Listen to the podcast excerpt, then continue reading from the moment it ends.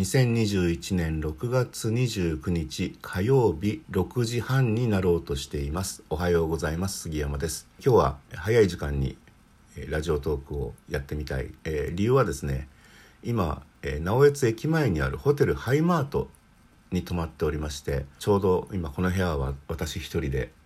まるでスタジオのように使えるという感じです、えー、毎週火曜日と金曜日にやってましてもう準備もしないで取って出しで勝手に喋って内容薄くなってますけど 火曜日金曜日にやる理由っていうのは午前中、え母が老人会のパターゴルフに行くんですね。そうするとうちに一人なので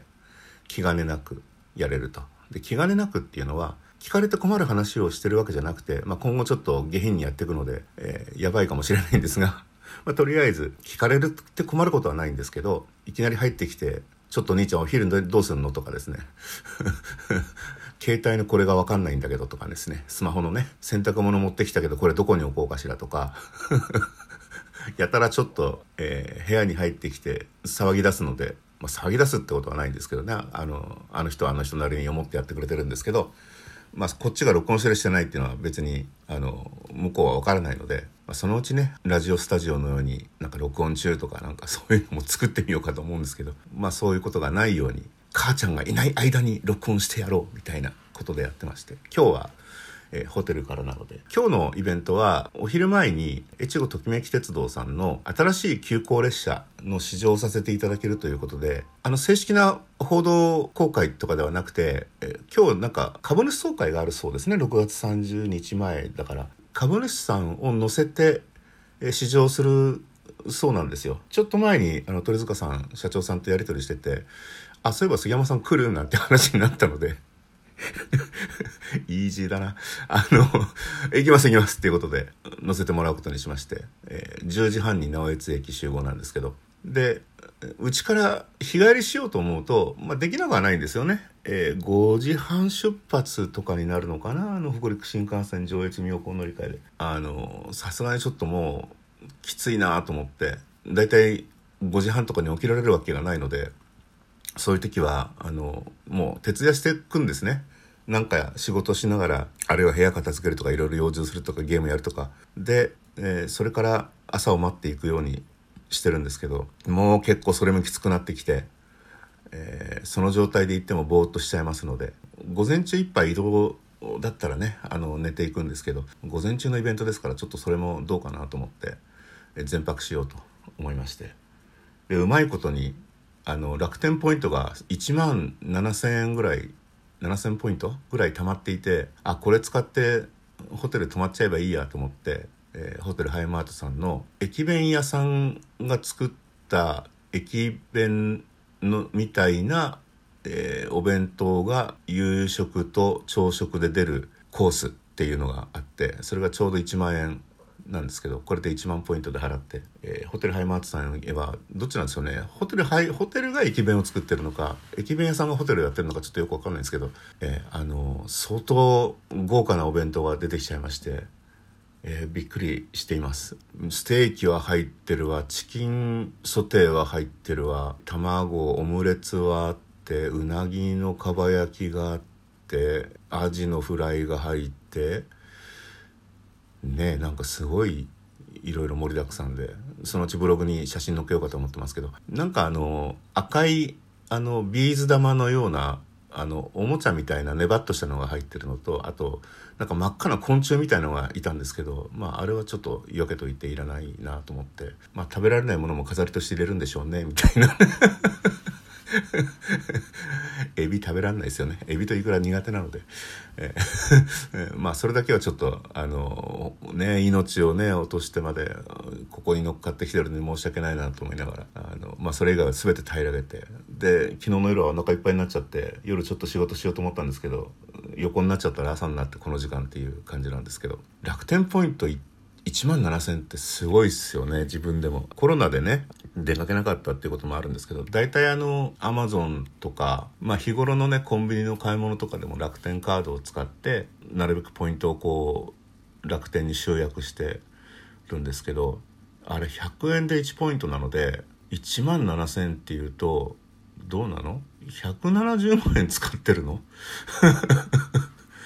なんなんかで多分倍についてたりするのもあるんですよねあのガソリンスタンドは楽天ポイントがつく上に楽天カードで払ってるので、えー、あ楽天カードその僕デビットカードなんですけど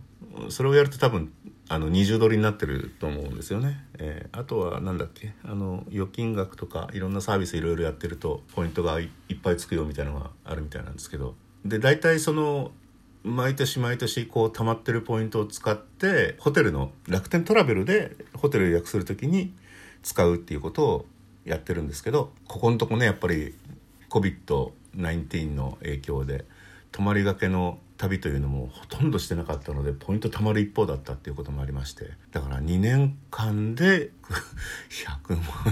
100万円は使ってないような気がするんだけどな。まああのそんな今日はタダで泊めていただいた上にいっぱいご馳走いただいて朝ごはんもねこれから取りに行くんですけどあのビュッフェじゃなくて朝ごはんもお弁当で出るので、まあ、そんなような形で、えー、朝、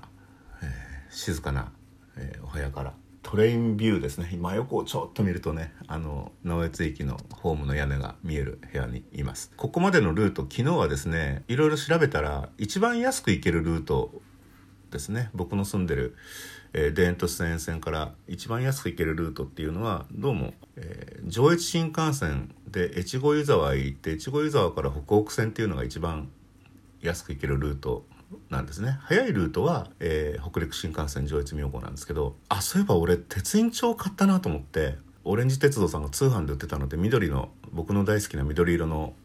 鉄印帳を買いましてそそれじゃあ鉄印押しに行こうって十日町の観光協会の方がねあの僕がその SNS に鉄印帳緑買ったよって言ったら是非うちに、